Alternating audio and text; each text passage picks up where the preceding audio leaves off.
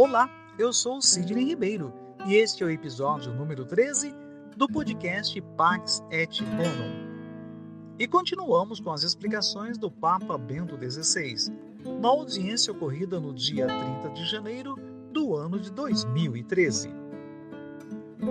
E Deus responde ao nosso apelo, enviando o seu Filho, que morre e renasce para nós.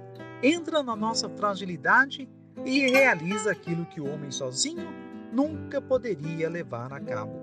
Assume sobre si mesmo o pecado do mundo como cordeiro inocente e volta a abrir-nos o caminho rumo à comunhão com Deus, tornando-nos verdadeiros filhos de Deus. É ali, no mistério pascal, que se revela em toda a sua luminosidade o rosto definitivo do Pai.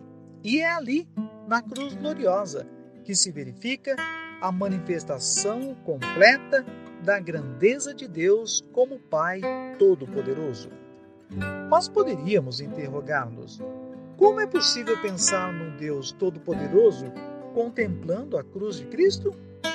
Este poder do mal que chega ao ponto de matar o Filho de Deus?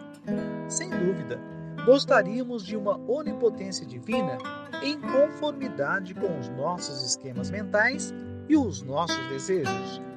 Um Deus Todo-Poderoso que resolva os problemas, que intervenha para nos fazer evitar as dificuldades, que vença os poderes adversos, que mude o curso dos acontecimentos e que anule a dor. Por isso, hoje vários teólogos dizem que Deus não pode ser todo-poderoso. Caso contrário, não haveria tanto sofrimento e tanto mal no mundo.